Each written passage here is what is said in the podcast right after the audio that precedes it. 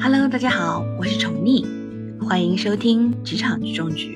今天我们主要聊的话题呢是关于人际关系的。我们都知道，上班族身在职场就要与人相处，许多人追求最大化的利益，却没有想到情谊的长久化。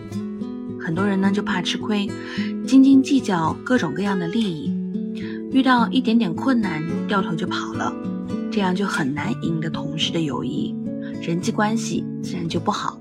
我们只有不怕吃亏，平等对待各种人和事，只有肯吃小亏，才能赢得良好的人际关系。我们都知道啊，广蓄人情才会赢得别人的信赖和帮助，才能把事业做大。其实，不管这个亏是大还是小，我们该吃就得吃。只有人情在了，以后回报才会有。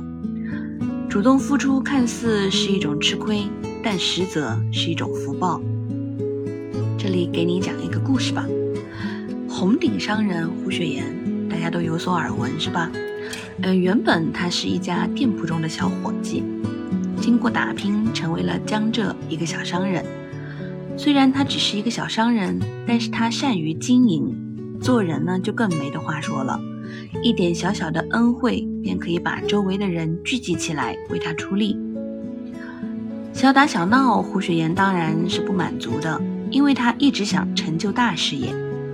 他想的就非常的长远。在中国啊，以前的每个朝代哈，一直都是重农抑商这样的一个情况，那单纯靠经商很难出人头地。而大商人吕不韦呢，就独辟蹊径，从商场到官场相距二十年，就可谓是这个名利双收了。胡雪岩呢，就下定决心要走同样的一条路。当时啊，有一个不起眼的杭州小官，他叫王有龄，他呢就有这个向上爬的这个志向，但是这个王有龄他没有钱。当时呢，钱是这个升职的一个敲门砖。那胡雪岩在与王有龄交往的过程当中，他就发现他们两个有共同的目标，可以说是那种殊途同归的一个朋友友情。王有龄对胡雪岩就说了：“哎，雪岩兄，我也不是没有门路，只是囊中羞涩，没有钱想升职是行不通的。”那胡雪岩坚定的就说：“我愿倾家荡产助你一臂之力。”胡雪岩就变卖了自己的部分家产，积攒了几千两银子给王有龄。王有龄去北京去求官，那胡雪岩在家里仍旧是做他的生意哈，并不在乎别人就是如何嘲笑他，如何说他。那几年后呢，王有龄官至巡抚，亲自登门拜访了胡雪岩，并问他有什么可以报答的。胡雪岩就说：“祝福你福星高照。”我并无困难，但是王有龄就非常的重情重义。当年胡雪岩雪中送炭，他自然就是不会忘记的。于是他利用职务之便，对胡雪岩的生意特别的照顾。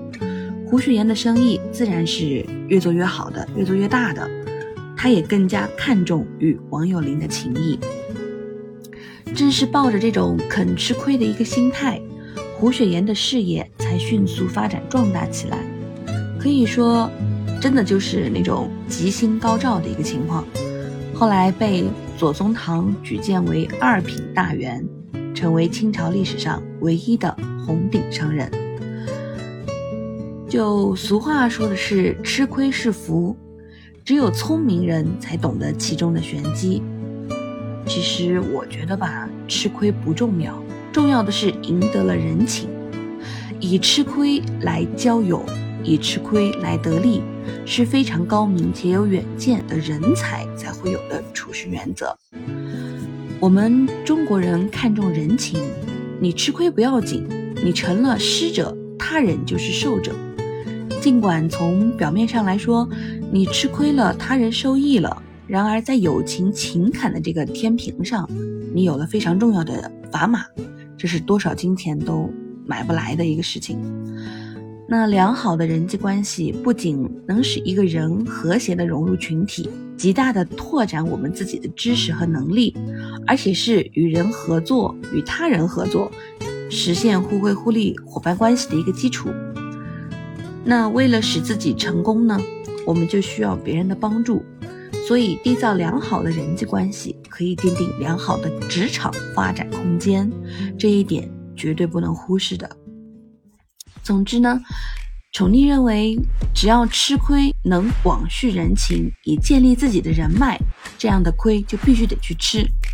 一个能吃亏的人，在他人眼中是豁达忠厚的人，比起那种金钱就更加的可贵，能够让他人心甘情愿的帮助你。为你办事，吃亏也是我们职场做人做事的重要秘诀。只有懂得吃亏，缔造深厚的情谊，才能赢得他人信任，这是升职加薪的重要因素哦。好了，这一期的话题我们就聊到这里，我们下期再见，拜拜。